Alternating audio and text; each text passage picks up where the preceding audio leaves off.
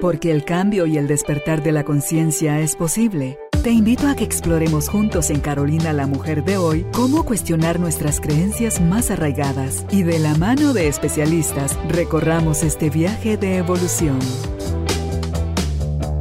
Bienvenidos.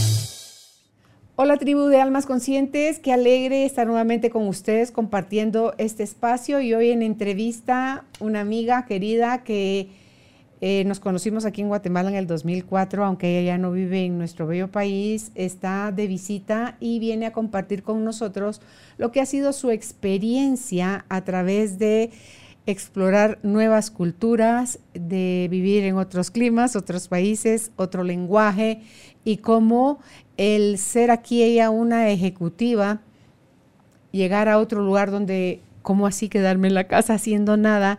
Y más allá de en qué se reinventa ella, es qué puede hacer ella por otras mujeres que, como me estaba contando fuera de micrófono, estrujaron su corazón en el África y eso le llevó a ayudarlas a ellas a darse permiso de que se pueden aspirar a nuevas cosas. Y pues ya nos contará ella también cómo el arte llega a su vida y qué es lo que está haciendo ahora eh, con los árabes, porque allá es donde vive en este momento. Estamos hablando con hablando de Mariana Tenas Galindo, ella es comunicadora estratégica y hoy vamos a conversar con Mariana sobre el tema Perdiendo el miedo a reinventarse.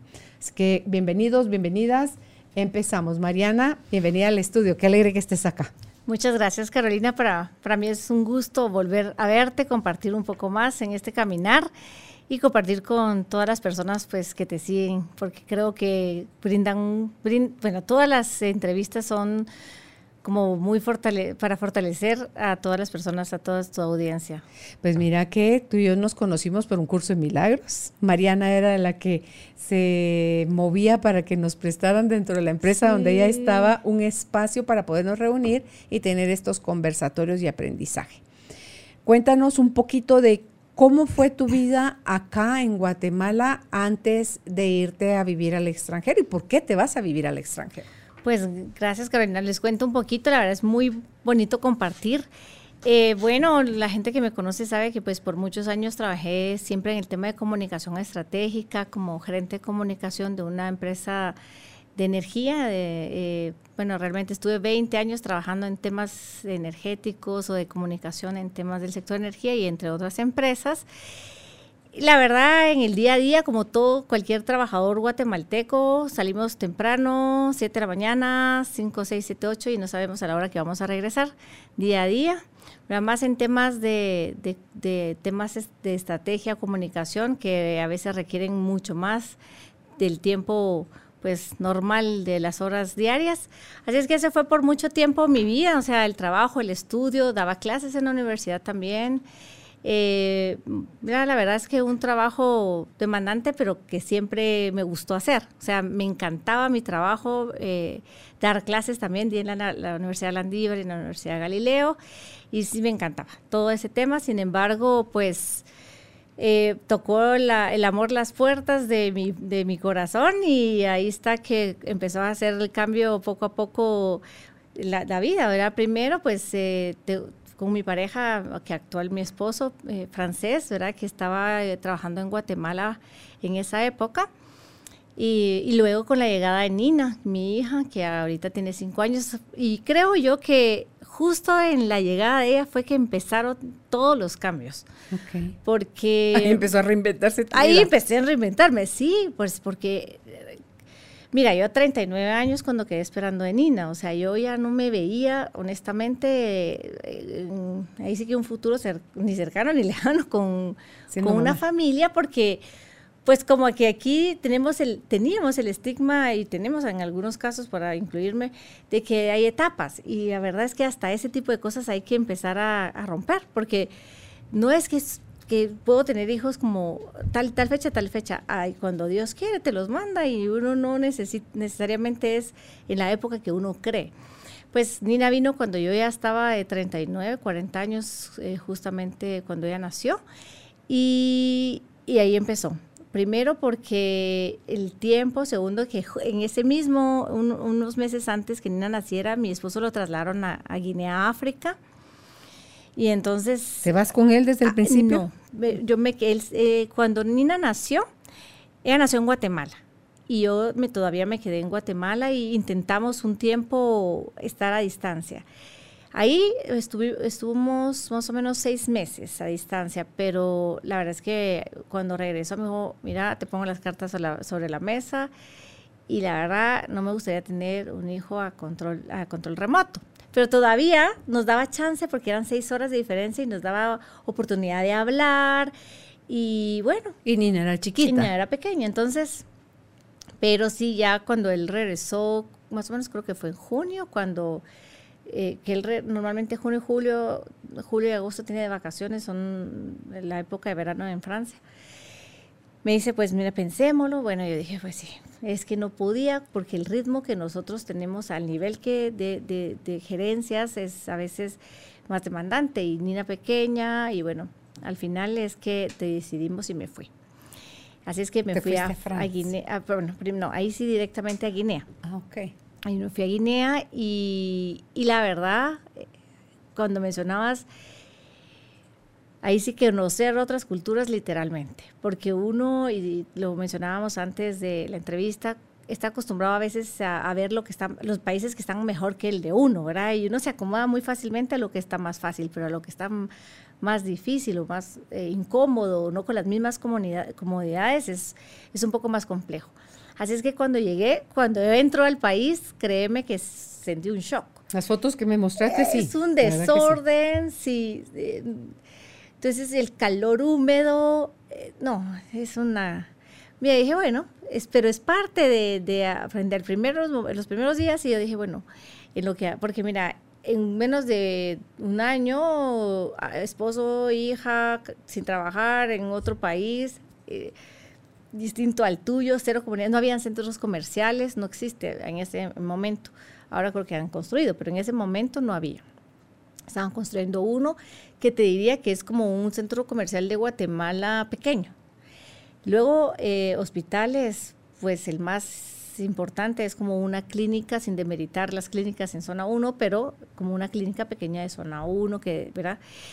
Entonces empiezas a ver los cambios y dices, bueno, pues, pero sí, el lado positivo es que estás en familia, que tienes oportunidad de, de, de poder estar más tiempo con tu familia, con tu hija, verla crecer, todo eso te da otra, ahí sí que otra aire, ¿verdad? Conocer otra gente. Yo me puse en África, miren, ahí sí que, eh, como dice, dijera Dyer, ¿verdad? Lleva la música a donde vayas, con- ¿verdad? Y allí eh, no te queda más que ver cómo puedes aportar a la gente. Eh, las condiciones son de salubridad de, de ese país es bastante bajo y las mujeres pues tienen un, mira, yo quería hacer un proyecto que no lo logré concretizar, pero siempre me quedo con la idea es hasta hacer pilas, porque nosotros pues tenemos Ah, pilas lavadero pilas, para- sí, ajá. porque ellas lavan, agarran una, una vasija plástica y se agachan, no sé cómo, yo creo que se doblan y lavan así, paradas. O sea, no hay una pila. Y yo decía, pero ¿cómo no existen las pilas aquí? Era una cosa que me choqueó. Decía, las pilas son tan ¿verdad? Prácticas. Tan prácticas. Eh, Hablando de, de lo de que nosotros pues ya tenemos lavadora aquí, lógicamente, pero ellos, pues no. O sea, que por lo menos la pila creo que para almacenar agua les podría haber servido mucho. Bueno, entre otras cosas. Pero eso sí, un país que aunque tiene todas las necesidades que te puedas imaginar, gente muy feliz. ¿Así? Es impresionante. Porque los ves que las condiciones, bueno, uno que viene fuera ve más aún que ellos mismos las condiciones, pero siempre están cantando, siempre están bailando, siempre están haciendo bromas y uno dice, la verdad es que la felicidad a veces no es todo lo que nosotros creemos que es felicidad, ¿verdad? Entonces, muchas, mucho aprendizaje. Ahí me puse a, mm, a trabajar, bueno, a colaborar con unas mujeres costureras. Eh, la verdad que proporcionar ideas nuevas. Eh, yo me llevaba ideas de aquí, no es que yo sea costurera en lo más mínimo, pero cuando uno puede ayudar en ideas.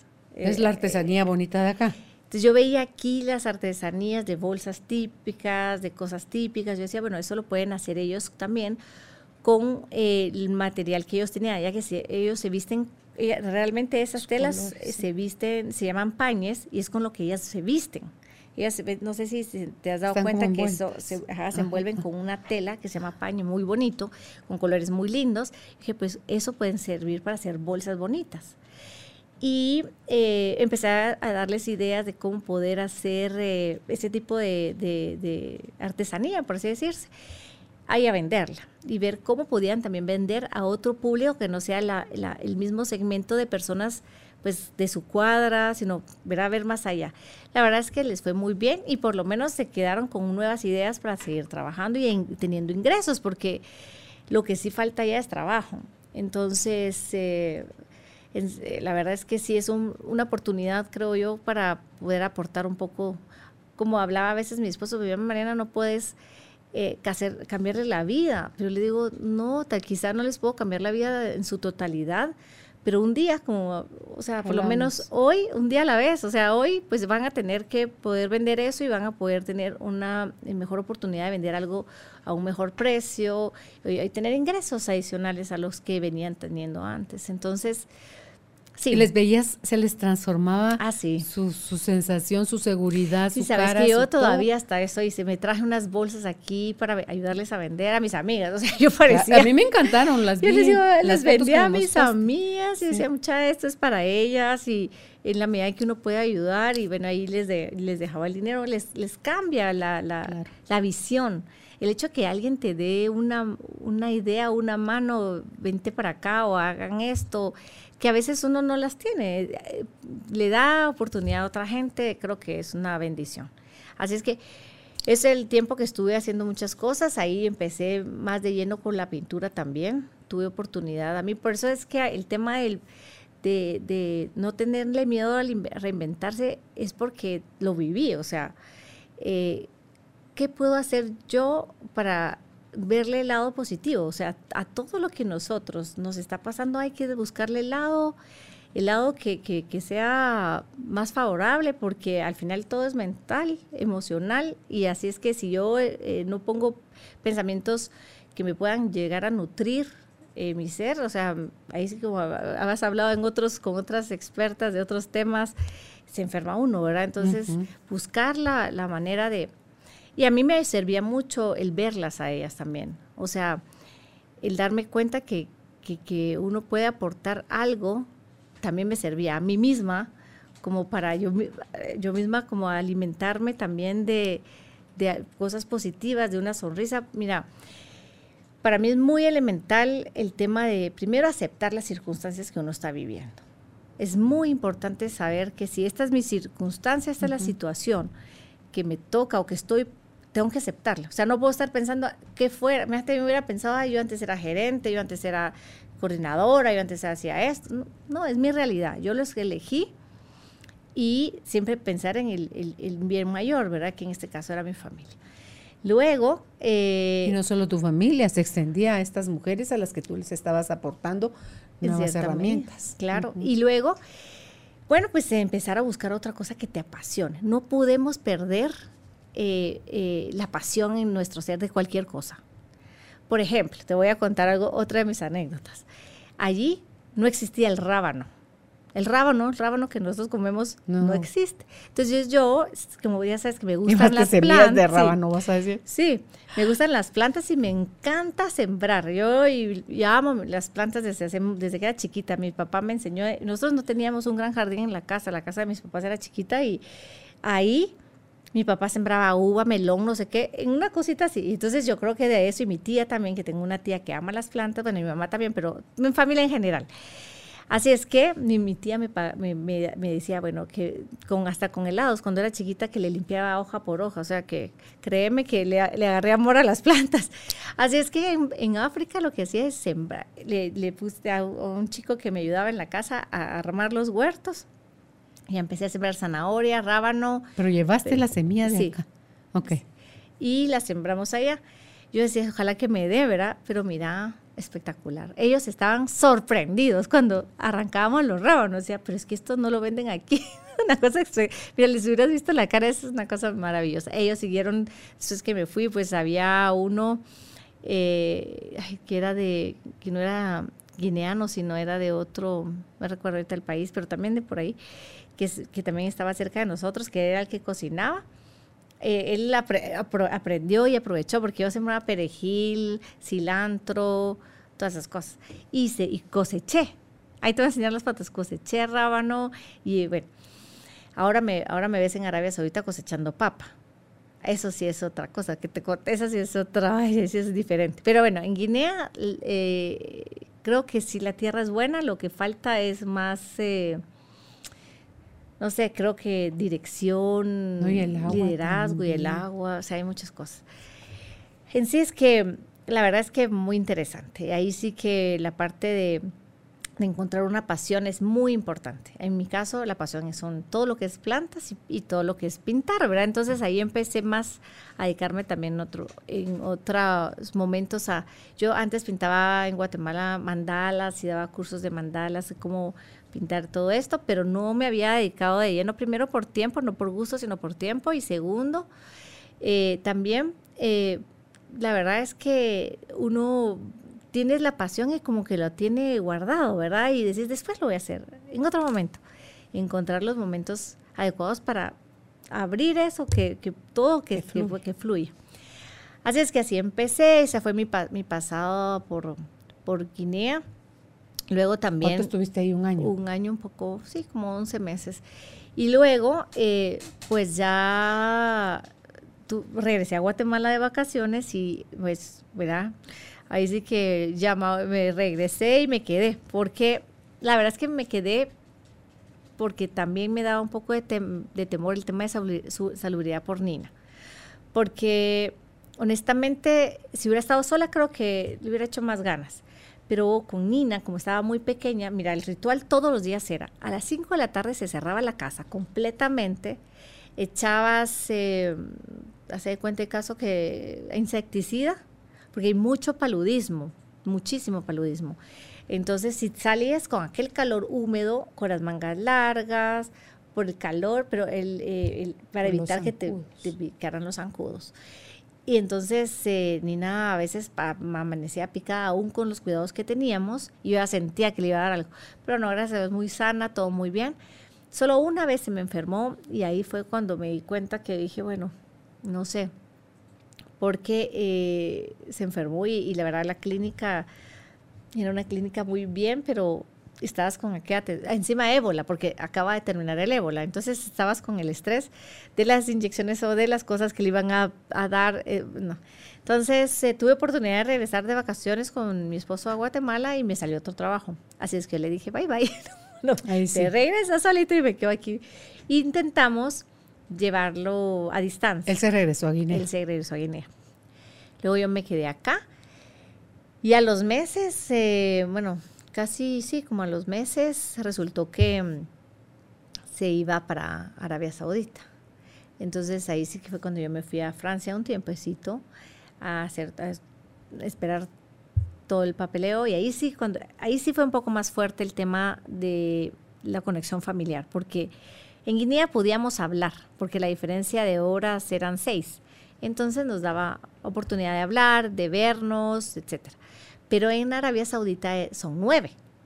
Entonces realmente amanecía, anochecía, o sea, los horarios, y encima yo trabajando al ritmo que teníamos aquí.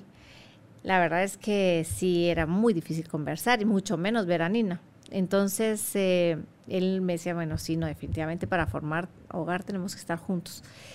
Y ahí sí que nos, ahí fue cuando tomé la decisión. Como te digo, me fui a Francia un tiempo y luego ya eh, cuando estaban todos los papeles me fui a Arabia, que esa es otra, otra historia completamente diferente. Muy bonito, sí, pero bastante diferente. Que tú dices que los preconceptos que uno tiene de los lugares nada que ver con lo que sí, pasa en la realidad. Fíjate que lastimosamente a veces preconcebimos cosas, como le llamo a veces, a veces tenemos sesgos, sesgos cognitivos sobre alguna algún tema, sobre algo que nos sucedió o lo que sea. Y, vemos las cosas mal sin saber, porque nunca lo hemos vivido, eh, sino porque me contaron, ¿verdad? etcétera. Pues yo tenía una idea, nunca tuve mala idea de, de, los árabes, nunca, pero sí pensaba que era, por ejemplo, en el caso de las mujeres, muy trágico. O sea, yo decía, ay, no, pobres, ¿verdad? Porque viven así, así. Y la verdad no es todo como creemos. O sea, hay, las mujeres están felices. Obviamente, obviamente hay personas que quizás no están al 100% de acuerdo con muchas cosas, pero te voy a contar. Por ejemplo, la, lo que usan como túnica, que le llamamos nosotros, ellos le llaman abaya.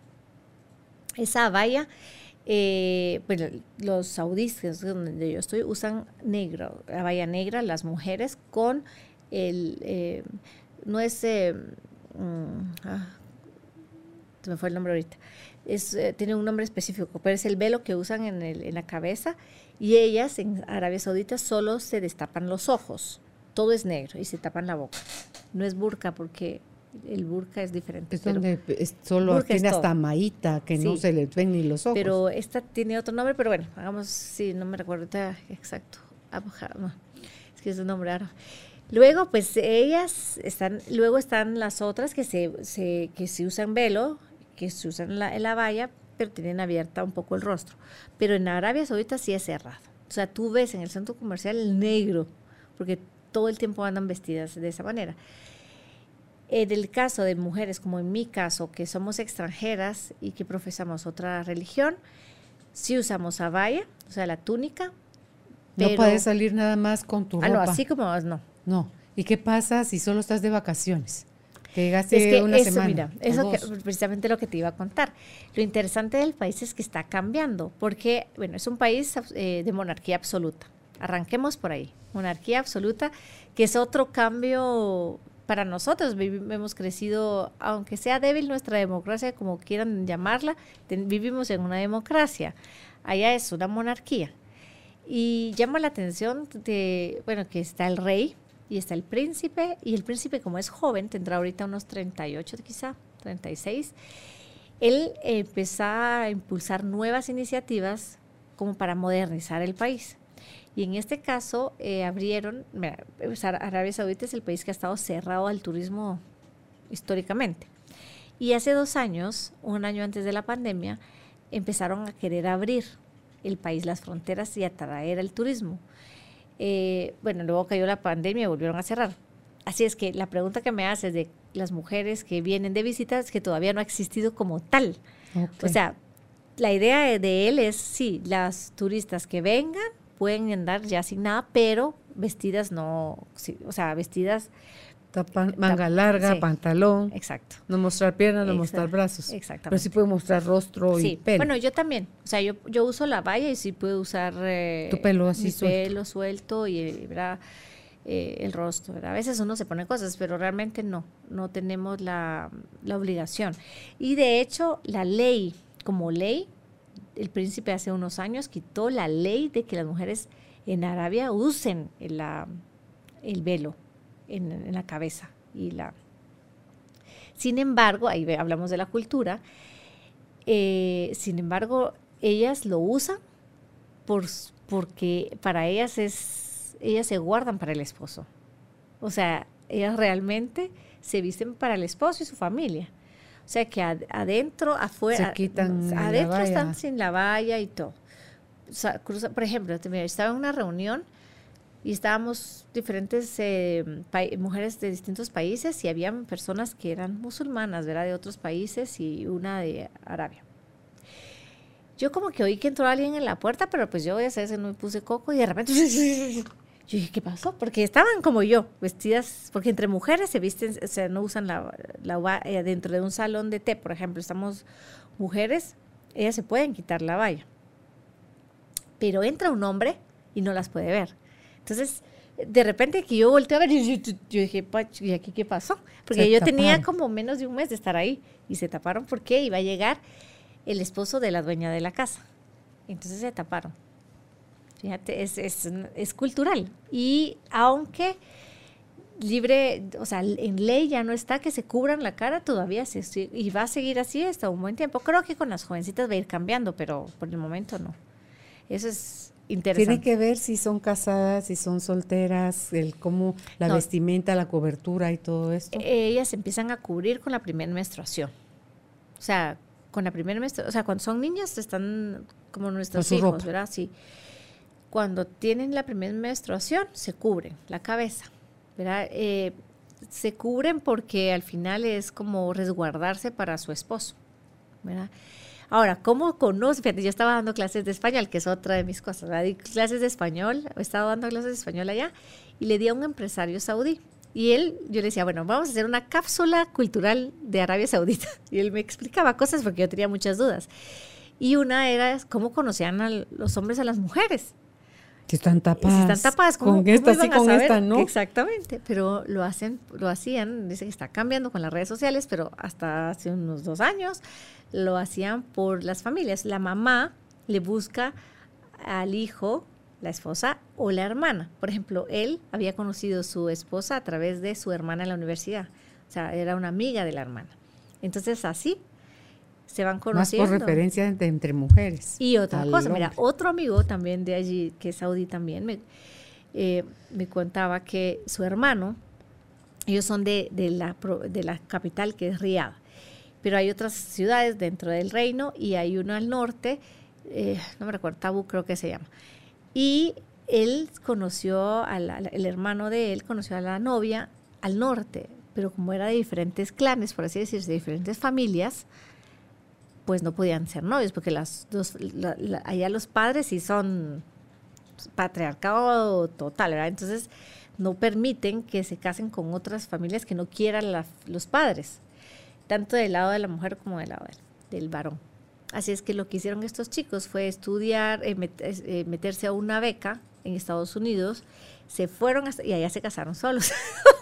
Claro, ellas podían andar sin estar tan tapados, aunque la religión les exige, aunque estén en otro país, seguir tapados. Sí, sí, es, es, sí, es claro, es porque es por religión, ¿verdad? Pero pues allá ellos ya toman sus, como nosotros algunos acá que somos... ¿Cómo te caía a ti? ¿Cómo llevabas todo ese choque cultural o estas costumbres tan diferentes a las nuestras, Mariana? ¿Te sentías así como que, ups, uy, no, o mm, no está mal?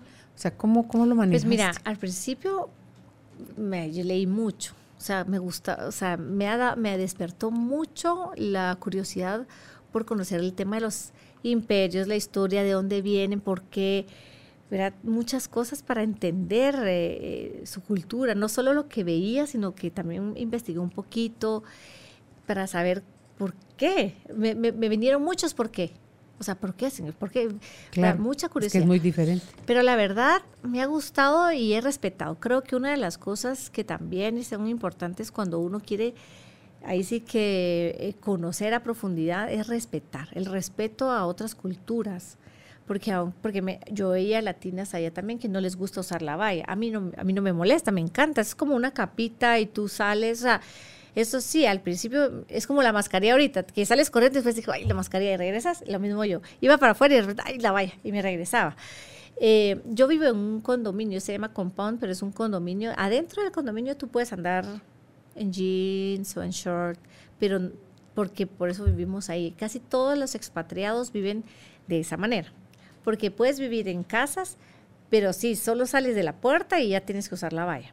No, hay un espacio ahora que puedas estar sin ella. Ahora, eh, poco a poco, como te decía, está cambiando. Va a llegar el momento ahorita que están con los nuevos planes que ya van a tener que dejar de que sea de ser muy estrictos. Antes había una policía que era la policía religiosa y en relación a la respuesta que me, me preguntabas para darte la respuesta es por ejemplo, los ladrones. Lo mismo que esta policía, si encontraban a alguien eh, robando o, alguien...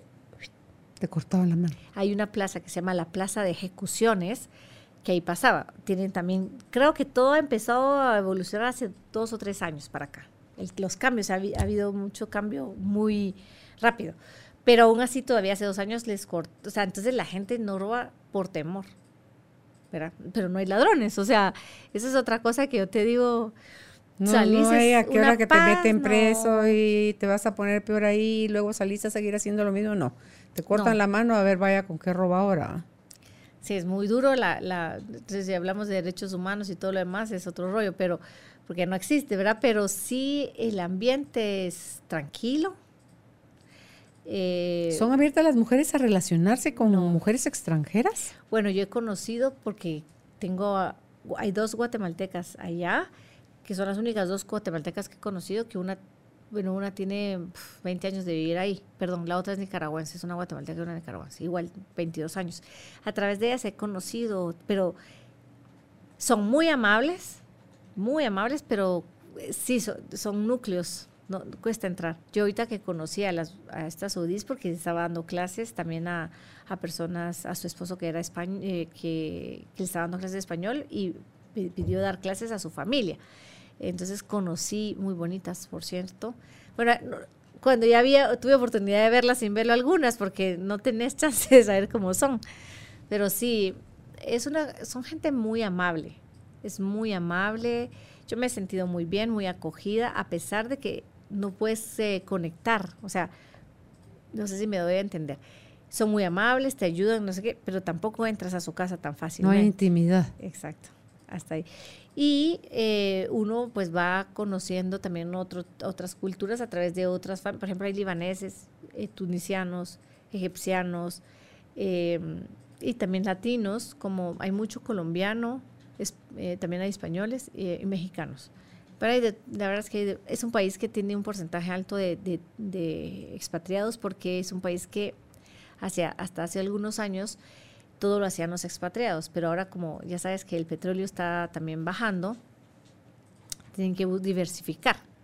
Y entonces han em, empezado a, a, dar oportunidades a su misma gente a trabajar. ¿Cómo empieza el arte ya aquí en Arabia, con los árabes, a todavía manifestarse, porque si en África, en Guinea, tú te dedicaste a las plantas, te dedicaste a pintar, a enseñarles a las mujeres a hacer esta artesanía, las telas muy lindas, ¿qué ves tú? Y aquí, ¿qué sí puedo hacer? Hay, no sé, hay arena por todos lados. Sí, es un desierto. Completamente un desierto. Las carreteras son muy buenas, todo muy bien. Sin embargo, si tú quieres plantar una planta, dice que ah, por más que escarbes, solo es arena es, es de buscar, ahí también buscar, identificar qué plantas se adecúa al terreno, ¿verdad? Y, ver cómo, eh, ahí sí que mezclar, bueno, ahí sembré papa, eh, tengo unas yedras, bugambilia, que la bugambilia resiste el calor, porque las temperaturas, por ejemplo, julio y agosto llegan hasta 50 grados. En, son más o menos, esa es otra, otra ahí sí que otro mito, yo creía que todo el año era caliente por ser desierto. Sin embargo, no, son seis meses calientes, así como nosotros, seis meses húmedos y seis meses eh, secos, allá son seis meses eh, fríos y seis meses calientes. Pero ¿cómo empecé a darme cuenta? Porque al final era otro cambio, era otra cultura y la verdad estarme en mi casa sin nada, aunque estés con tu hija y tu, eh, tu esposo y bueno, las cosas de la casa, el que atrae, el que trae para estar, es como tener un león enjaulado, o sea, ya no, hay que buscar. Entonces, ahí tuve más oportunidad de volver a, estudié primero que todo un curso de que, que, mezclo mucho, que sabes que a nosotros nos gusta todo el tema espiritual, curso de milagros y eso, empecé a buscar un tema que sea adecuara mucho lo que yo quería en ese momento, que fue hace algunos años, era eh, arte terapia. Y entonces empecé a estudiar arte terapia, cómo poder eh, utilizar el arte para el manejo de emociones. Lo, lo, estudié porque me gusta toda esa temática de, todo esto de cómo poder canalizar a través de... Lo aplicabas para ti, obviamente. para mí. O sea, lo, lo, aprendí para hacerlo, como, pero más que pero para mí. Al fin que ahí empecé a pintar nuevamente ya me, eh, puse a, hacer mezclas, a estudiar. Autodidacta al inicio, de ahí me metí a cursos, y curso tras curso tras curso, y eh, me di cuenta que realmente era lo que, lo que te hablaba hace un ratito, buscar pasiones, para poder, cómo podemos reinventarnos. Bueno, te sigo diciendo lo que yo eh, había empezado a decir, que lo interrumpí primero, aceptarlo. Segundo, buscar algo que que te active, algo que te motive, un propósito. Eh, luego de buscar ese propósito, hacer las cosas con muchas ganas. Así como decía, si te toca que lustrar zapatos, lustrar. el mejor lustrador. Exactamente. Así es que eh, cuando me metí a ver esto, me, me, fascinó y bueno, empecé a mezclar todo lo que me gustaba del tema espiritual, más los colores vivos de, también de Guatemala, más esto, y empecé a pintar. Y gracias a Dios, ahí sí que te digo, se me han abierto las puertas. Para una de las exposiciones yo regresaba y compartí un video que casi no comparto muchas cosas en, las redes así de videos, solo fotos, pero ese día te digo, yo fui a dejar, me pidieron exponer, hacer una, eh, participar en una exhibición con mis pinturas. Y las fui a dejar. Cuando salí, Carolina, créeme que tenía una, una emoción que si me recuerdo lloro porque cómo es Dios de cómo te abre las puertas cuando tú estás dispuesto a escuchar. Y cuando tú te preparas, porque te puede abrir las puertas, pero para el momento ya tienes que estar preparado. O sea, y me refiero a es que hay un tiempo para sembrar y un tiempo para cosechar. Y obviamente hay un tiempo para cuidar la plantita para antes de cosechar. Entonces, siembras, cuidas y cosechas. Y en mi caso yo pasé un tiempo estudiando, porque, o sea, no te puedo decir que la pintura va, yo ya soy Picasso y que pinte de un solo. O sea, no, me gusta, sí, me dejo fluir y dejo que todo vaya, pero también eh, ¿verdad? Tenés que meterte en, ver, bueno, ¿y para qué sirve? ¿Y cuál es la técnica? ¿Y cuál es esto? Y ver cuál, qué te va gustando. Entonces vas explorando, viendo qué es lo que más te gusta. Ah, en este caso, a mí me gustan los acrílicos y la acuarela, por ejemplo. Son las dos técnicas que más me, me, han llamado la atención al momento, que es lo que estoy haciendo. Pues te contaba que cuando me pidieron, mira, primero que alguien te llame de una galería y te diga, mira, quisiera, yo he visto tus ¿Cómo supieron? ¿A dónde los empezaste a exponer? Yo empecé en mis redes sociales ah, y como ya tengo también, eh, pues, eh, amigas francesas por mi esposo, ¿verdad? Entonces, entre que una y otra se comunicaron, pues llegó a esta persona y me dice, mira, me gustaría tener eh, obras tuyas y, ver si pueden exponer en, con nosotros. Nosotros somos un grupo de mujeres que se llama Synergy Group que, me encantaría que, que, tú pues fueras parte de nuestro, de nuestro grupo. Yo, yo ya vi tus obras, pero mándame más por tu portafolio. Bueno, mira, yo me emocioné, porque te voy a decir, yo decía, porque yo las veía, o sea, pero nunca pensé estar a ese nivel, ¿me entiendes? A veces uno también se autodeprime, son cosas que, que hay que ir manejando. Y yo dije, no, pues, pero ¿por qué no? ¿verdad? Y ahí va que lo atraje. O sea, porque yo las conocía ya de nombre, a este grupo. Las había visto desde que yo llegué al país y veía que eran, pues siempre estaban activas, pero pues nunca intenté. Y ahí está que me tocaron la puerta y, bueno, cuando regresé te decía la emoción que me daba de, de, cómo te responde Dios. O sea, yo soy muy fiel y creyente de que las respuestas te llegan. Así es que me puse muy contenta y emocionada y ahí pues he empezado a participar con algunos temas. He vendido cuadros, la verdad. Eso es lo que más gratificante. Imagínate que, primero, que alguien quiera algo tuyo en su casa. O sea, eh, que abran la puerta de, tu, de su casa a algo tuyo ahí. O sea, eso es una. Y lo otro es eh, que les guste, o sea, que, hay gente que te dice, mira, qué lindo, que, cómo lo hiciste, o sea, y te preguntan. La verdad, muy bonito. Esa sensación es, la verdad, increíble. Sin embargo, y te digo, también hablando de, ese es de mi lado eh, artístico, por así decirse, luego eh, tengo que también por, no te puedo decir la razón, me llamaron, gracias a Dios, de Guatemala. Yo ahorita no sé si te diste cuenta que me nombraron promotora cultural de Arabia Saudita. Yo, esa es otra cosa que... Ya vas con trabajo, para Pero mira, no te pagan, no importa. Pero no importa. te estás dando Pero ahí, a conocer, ahí lo que me gusta, ¿sabes qué es? Es cuando tú dices a los árabes, yo soy de Guatemala, y ellos dicen, de Guatemala, y, ves la expresión de, de, asombro, y te dicen, ¿y y, cómo es Guatemala y te quieren preguntar cómo es y que y entonces es una oportunidad de, ahí sí que dejar un granito de semilla de nuestro de nuestro país también y, el otro día expuse también en la embajada india unos cuadros y yo había dejado unas tarjetitas y pongo artista guatemalteca, ¿verdad?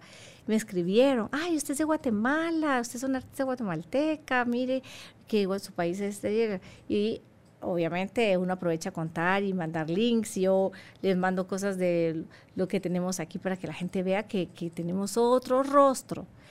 Entonces este programa de, de promotores culturales, la verdad también eh, siento que si se maneja como se tiene contemplado, va a ser también algo muy exitoso porque está bien pensado, porque no van a generar eh, gastos en el sentido de que erogación, sino es más bien aprovechar el recurso de los guatemaltecos que están haciendo eh, alguna actividad en otros países.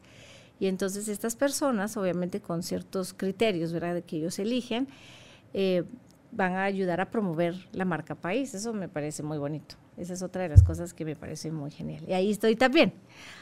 Y con lo de COVID, que al final es un tema bien negativo y nefasto para todos estos tiempos, para todos nosotros, también como hay que buscarle lado, en mi caso particular, fue algo positivo, porque primero, pues hace un año abrimos una, una agencia de comunicación con un colega, pero yo le decía, ay Dios mío, le decía, ¿quién va a querer una asesoría a distancia, Carolina, a estas alturas? Y ¿quién va a querer una asesoría a distancia? Le decía yo, él me decía, no, intentemos, eh, yo, él maneja el tema de producción, yo manejo, hagámoslo.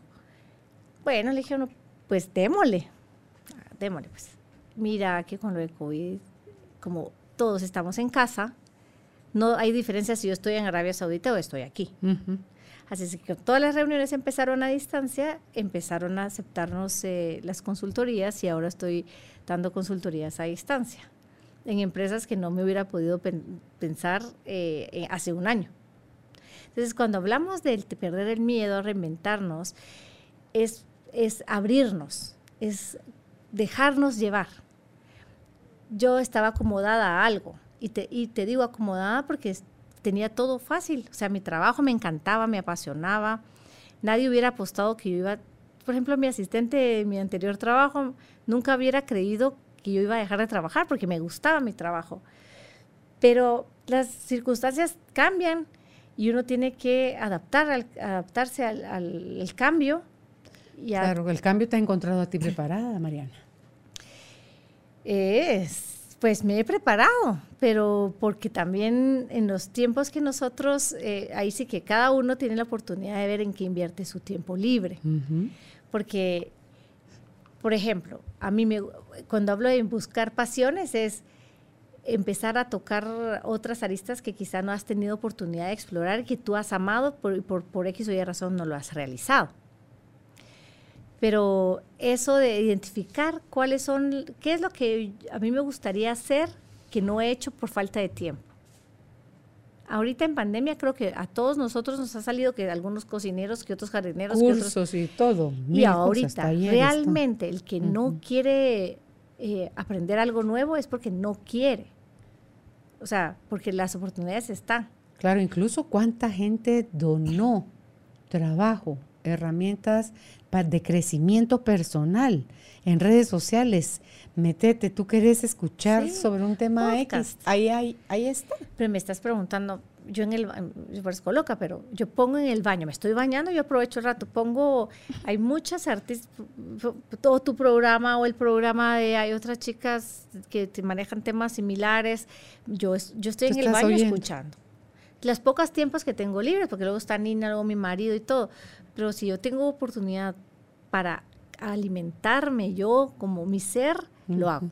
Por ejemplo, yo antes tenía mucho tiempo para hacer meditaciones, hoy tenía todo el tiempo del mundo, pero ahora tengo que encontrar los espacios. En pero hacerla activa. En lugar de la meditación de quietud, aprovecha hacer la meditación activa. Mientras estás cocinando, mientras estás pintando, mientras te estás bañando, mientras estás manejando, lo que sea que estés haciendo, es en total presencia. Esa es una meditación. Y otra cosa, no sé cuántas personas lo hacen, pero este sí es mi caso. Yo hago mucha oración de agradecimiento. Mucho, perdón. No usas, no llevas diario la gratitud. Fíjate que no lo llevo. Solo lo decís en comunicación. Intenté, pero no, no lo hago todo el tiempo. Mira, primero, no importa el momento, pero sí agradezco todo.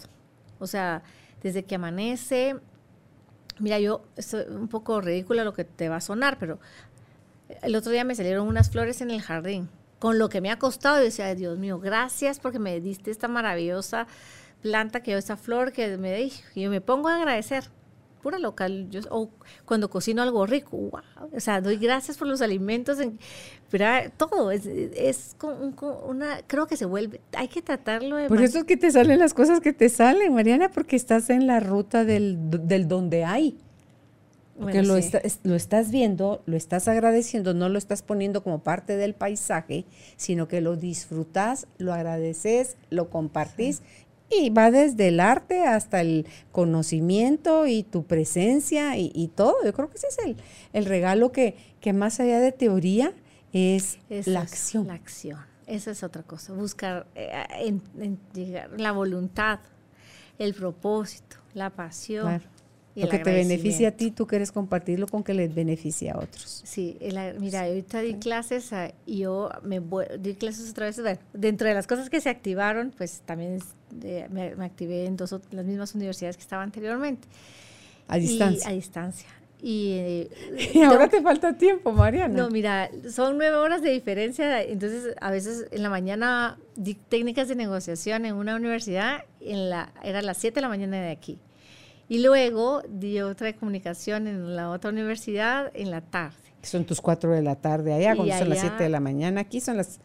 No, más tarde, más Siete de la mañana de allá son las cuatro más o menos de la tarde acá. Ajá. Y a mediodía quedaba de 12 a 2 de la tarde, eran las 9 de la noche a, medianoche.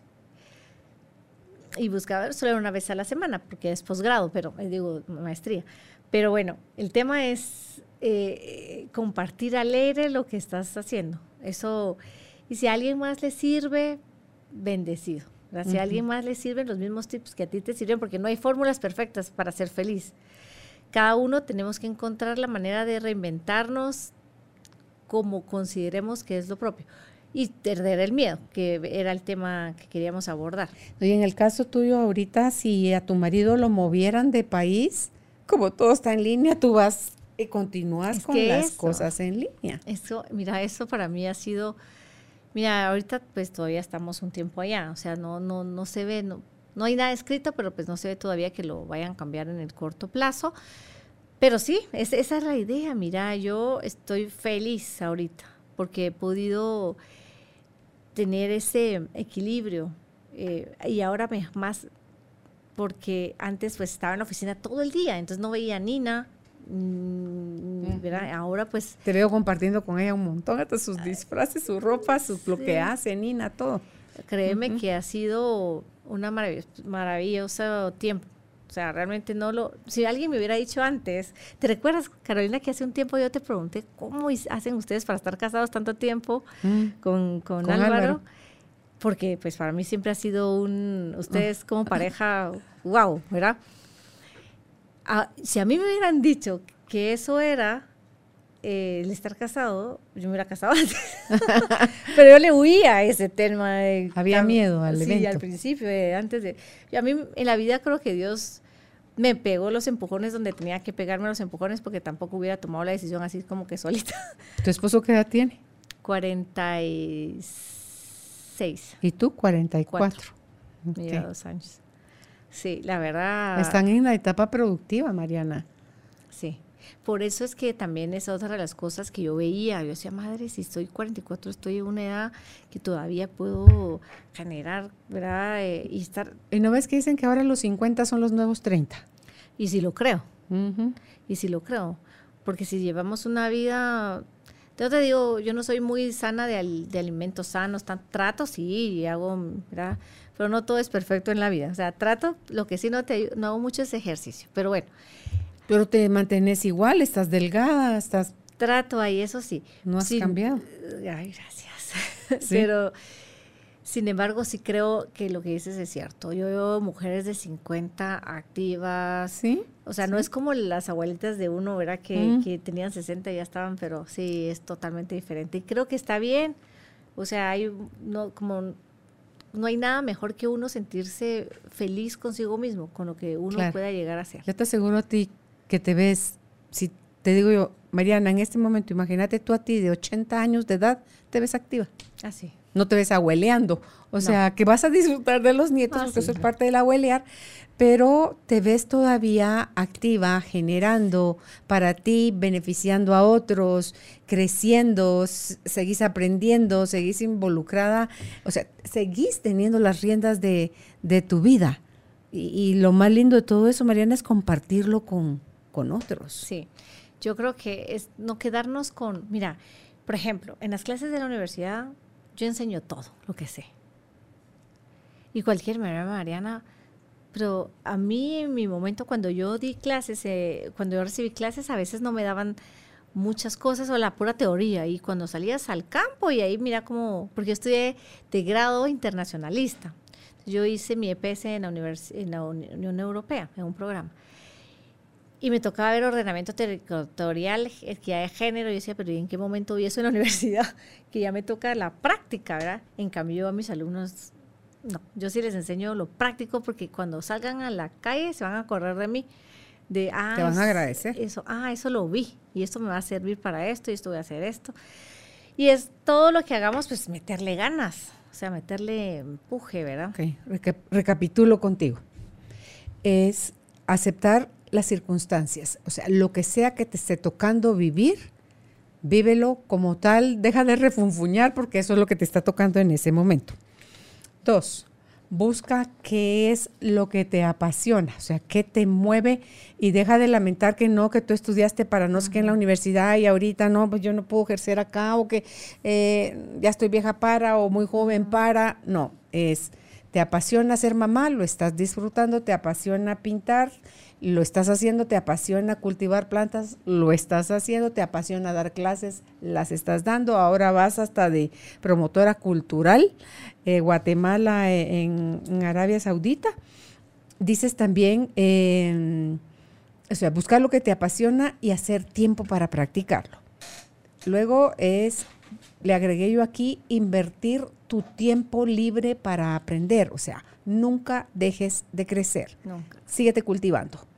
Luego es hacer las cosas con pasión. Lo que sea que vayas a hacer, si vas a lustrar, si vas a barrer calles, que nadie barra las calles mejor que Ah, tú, sí. que nadie limpie un, o cocine o lo que sea que haga mejor que tú, que tu trabajo se muestre, se muestre, no, sea visible no solo cuando lo estás haciendo, sino que incluso cuando ya no estés ahí, como has de haber dejado tu marca en, en África. Y eso es una de las cosas, dejar huella. claro. Sí, sí, tu legado. O sea, tu tú legado. dejaste un legado en África y seguro que cuando te vayas de, de Arabia a algún otro lugar, eh, lo vas a, a dejar ahí también.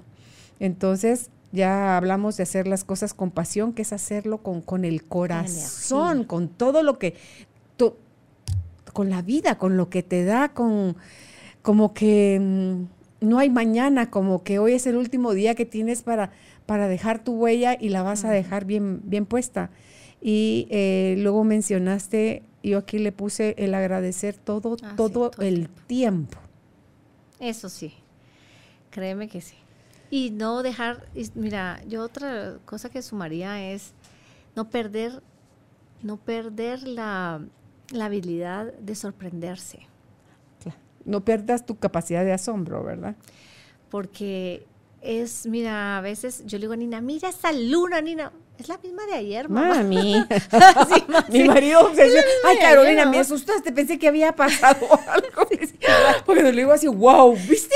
Ca- Ay, Carolina, por Dios, pensé que había pasado algo. Me dice, no, pero es que yo no sé si la viste o no la viste, pero viste ese atardecer, viste esa luna, viste el volcán, viste el no sé cuánto, viste la planta, viste el... Sí. Sí. Pero eso, observar, es que, mira, a veces parecemos que vamos caminando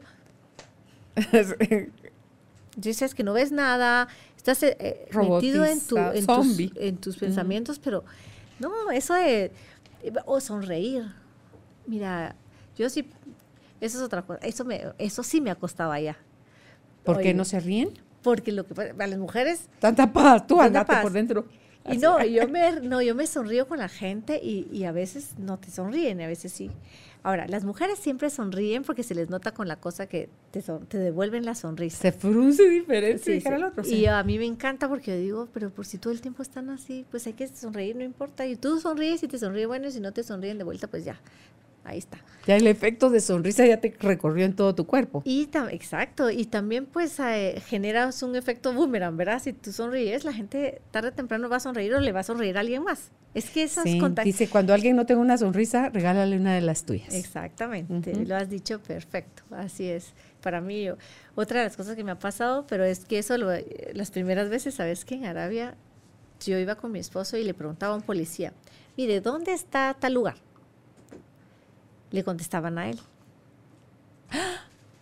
Y yo... Perdón, yo pregunté. Eso es parte de la cultura de ellos. Y cuando ellos le respondían, y volví a preguntar yo, y le respondían a mi esposo. Y entonces, eh, pero lo hacen por respeto. Es respeto hacia la mujer. A la mujer.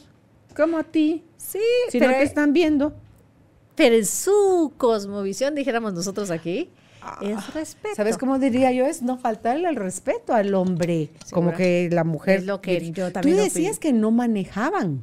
O sea, apenas están eh, estrenándose, que tienen dos años, dijiste. Tres años ahorita. Cuando yo llegué tenían. Que la mujer no podía manejar. Y como eso me imagino que otro montón de cosas.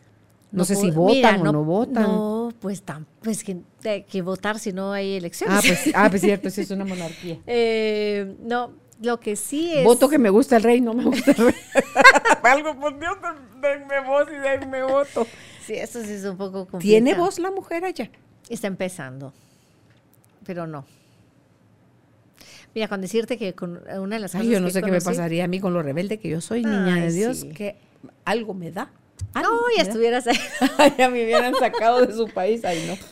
No, fíjate que sí da da un poco de ganas, pero ahora empiezan, porque lo que me gusta es que es un país en transformación, o sea, está empezando. Mm. Estás y como tú decías, de alguna forma tú también te terminas acoplando. Ahorita que andas en Guatemala, así, así con tus bracitos destapados, decís así como, ups, hace falta la, valla, ¿verdad? Sí, sí, sí bueno, sí, los primeros días que yo salgo de, de Arabia, bueno, la traigo porque me llego al aeropuerto y me la pongo. Pero sí, a, veces estás así como, te hace falta algo.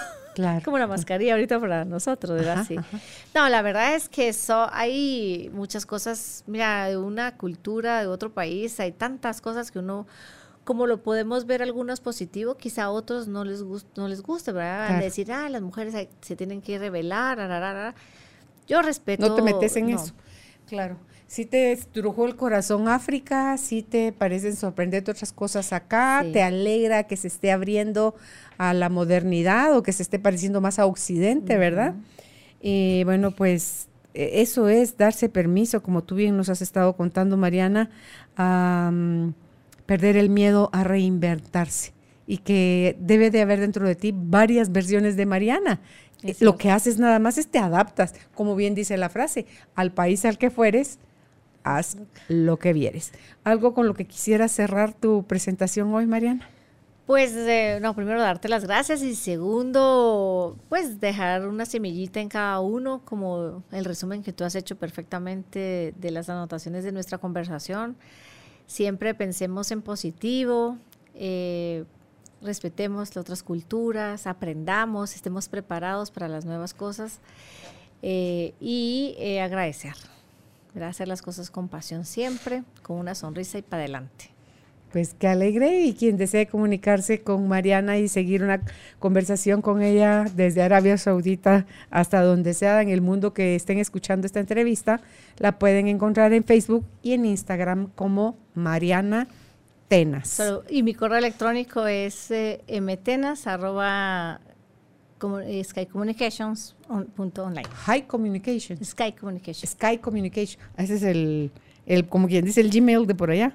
¿O de ese, de dónde ese, es? No, ese es el Gmail que uso para todas las consultorías en ah, comunicación okay. estratégica. Skycommunication.com. Punto online. Punto online. Ahorita lo voy a tomar aquí. Gracias, Carlos. Ok. Gracias, Mariana, por haber estado con nosotros. Gracias por ser parte de esta tribu de almas conscientes. Recuerda visitar nuestra página web carolinalamujerdehoy.com.gt para más información de estos temas y de nuestros invitados. Tenemos más programas, blog, libros, talleres, tienda en línea y material exclusivo para quienes se suscriban. Encuéntranos en redes sociales como Carolina la Mujer de Hoy.